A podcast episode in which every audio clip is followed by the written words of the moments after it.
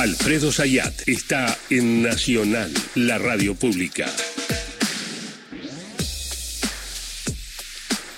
Bueno, como vos mencionabas ahí, sí es así, digamos, eh, hay una corrida cambiaria que eh, Javier Milei con ese nivel de irresponsabilidad máxima, que es lo que estuvimos hablando estos últimos dos días, impulsaba una corrida bancaria. Eh, en otros momentos uno podía llegar a pensar, decir, bueno, ¿qué es lo que están haciendo desde el gobierno? Hoy claramente se muestra eh, un nivel de actividad, de tratar de defenderse con las herramientas que tienen. Está claro que hay una debilidad estructural de la economía argentina y ahora en el Banco Central, que es la escasez de reservas para poder intervenir en forma activa. Entonces, frente a esa situación, y el partido no termina el 22 de octubre, el partido no termina el 22 de octubre, eh, después tenés el partido del 19 de noviembre y después hasta el 10 de diciembre. Eh, o sea que es no, no, no hay que imaginarse una situación de decir, ah, bueno, si hoy se contiene un poco el blue o si se contiene el contado con liquidación, el, el partido ha terminado. Entonces, en ese escenario es que ves un, gobierno, un ministro de Economía que a la vez es candidato, con un nivel de actividad importante del tema de decir, bueno, nos defendemos con las pocas herramientas que tenemos, pero eh, buscar defenderse frente a este ataque especulativo electoral. Electoral. Hay que subrayar el tema electoral. Esta cotización del dólar blue es un dólar político. Sé que los economistas, gran parte de los economistas o del discurso económico dominante no incorporan esta variable así en forma tal lineal. Es un dólar político. No es que es simplemente porque faltan reservas, no es simplemente porque es, ah, porque se emite mucho, digamos, cualquiera de esas excusas superficiales que las repiten una y otra vez eh, y terminan consolidándose como si eso es la verdad. No es así. Este dólar a mil es un dólar eh, político. y es la profecía y es la profecía ¿Cuáles son los mecanismos de defensa? Sí. y es la profecía autocumplida, ¿no? Porque vienen desde hace un mes como arengando de va a subir, va a llegar a mil, va a llegar a mil, va a llegar a mil, va a llegar a mil y se, se, se, genera esta inestabilidad y se genera esto, ¿no? Esta especulación es lo que vos hablabas, ¿no? Eso de, de la inercia por miedo, por temor o algo de eso y con la con lo de mi ley fue ¿Tú, ¿Va a tener costo? ¿Qué pensás, Milei, respecto a esto? Porque ayer eh, fue bastante escrachado en ese sentido. ¿Tendrá costo? Bueno, es el gran interrogante. Debería tener costo, porque eh, nunca antes eh, hubo una intervención política tan desestabilizadora como la de Milei. Siempre hubo, no es que no hubo intervenciones desestabilizadoras. Eh, que para una cercana, bueno, en su momento eh, Hernán Lacunza y también eh, Las Pinas, economistas de Patricia Bullrich de Juntos por el Cambio, por un lado, alentando que cuando era Martín Guzmán ministro de Economía, que, que se iban a reperfilar lo, la deuda en pesos, o después diciendo al Fondo Monetario Internacional que no, no, no, no cierre el acuerdo con, con la Argentina. Pero nunca lo dijeron públicamente, porque en ese momento, hasta este, hasta este momento, tener esas intervenciones desestabilizadoras en forma pública era, para decirlo de una forma, mal visto, políticamente incorrecto, iba a ser condenado.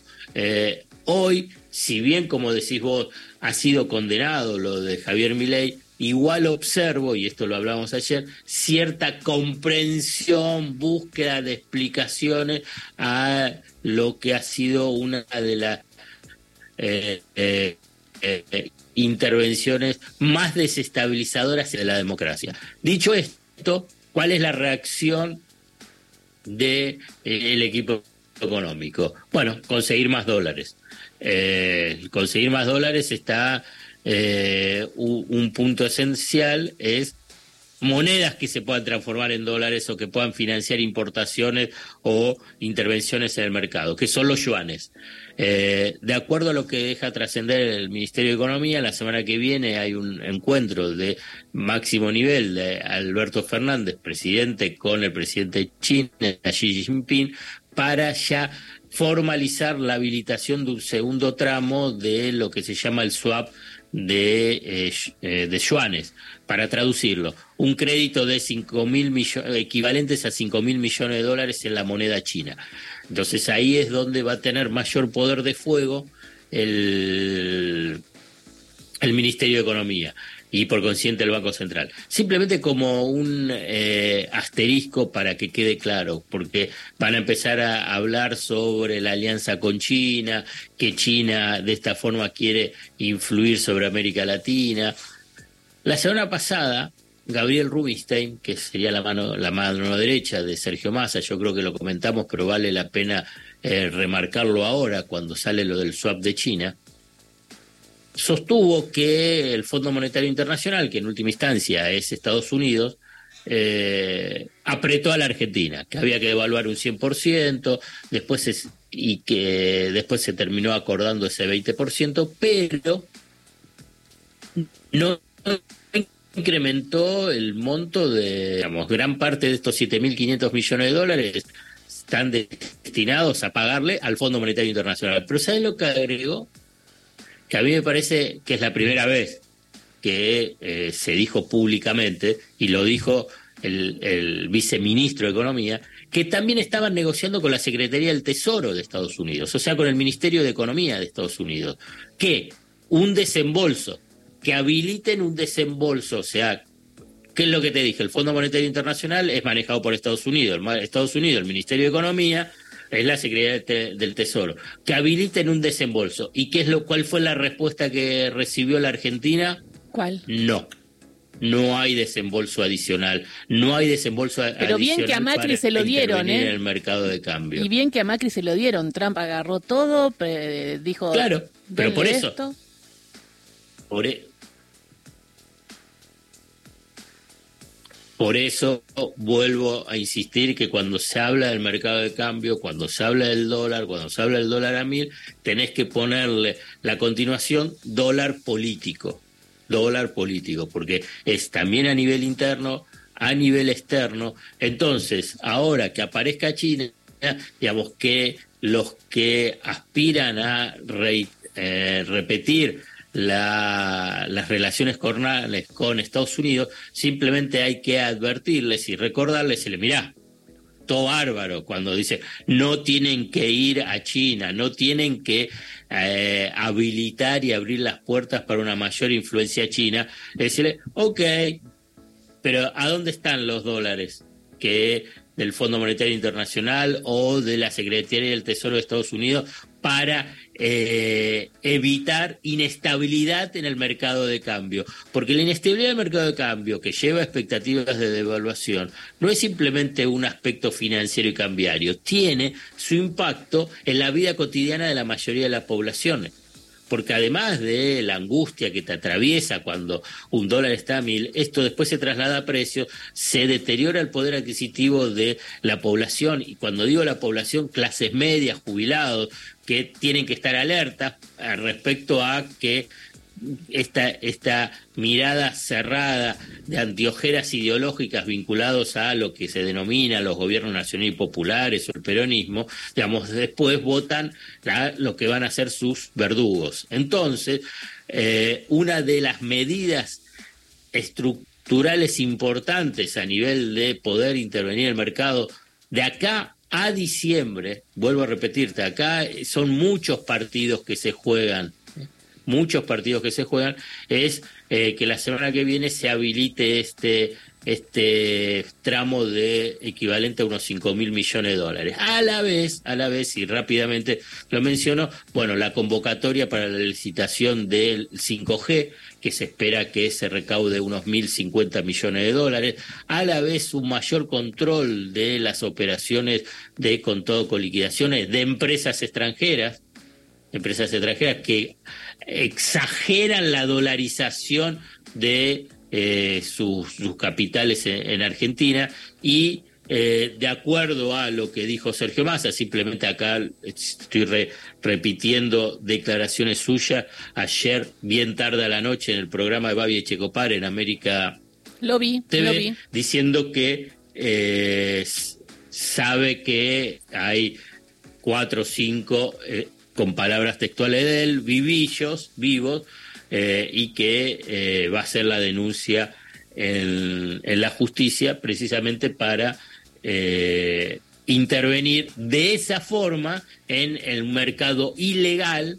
ilegal denominado blue.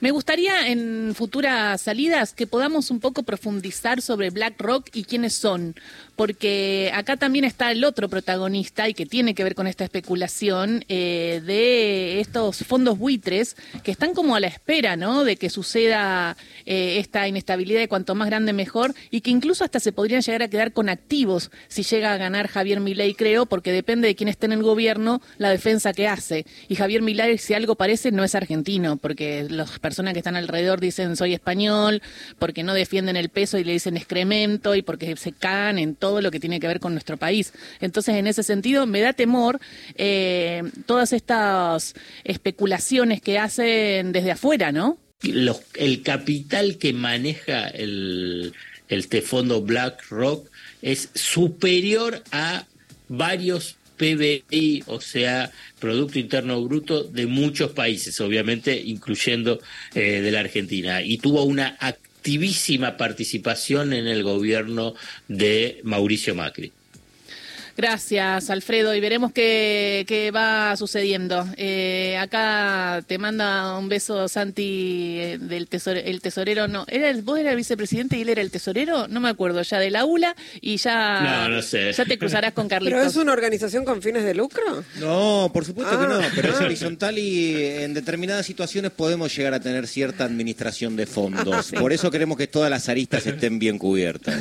Pero no, es sin fines de lucro, por supuesto. podemos financiar si querés, pero vas a tener que manifestar un poquito más de afecto a Racing, eh, el viaje para que veas la final en, en, Río Janeiro. ¡Esa! Eh, ¿Con qué tasa de interés va eso? Para, ¿Con qué tasa de interés claro, ¿y con qué dólar? Eh, gracias, Alfredo. Primero, primero, primero, hay que mostrar, mostrar cierta simpatía. Hasta ahora no han mostrado nada. O sea yo sí, yo sí.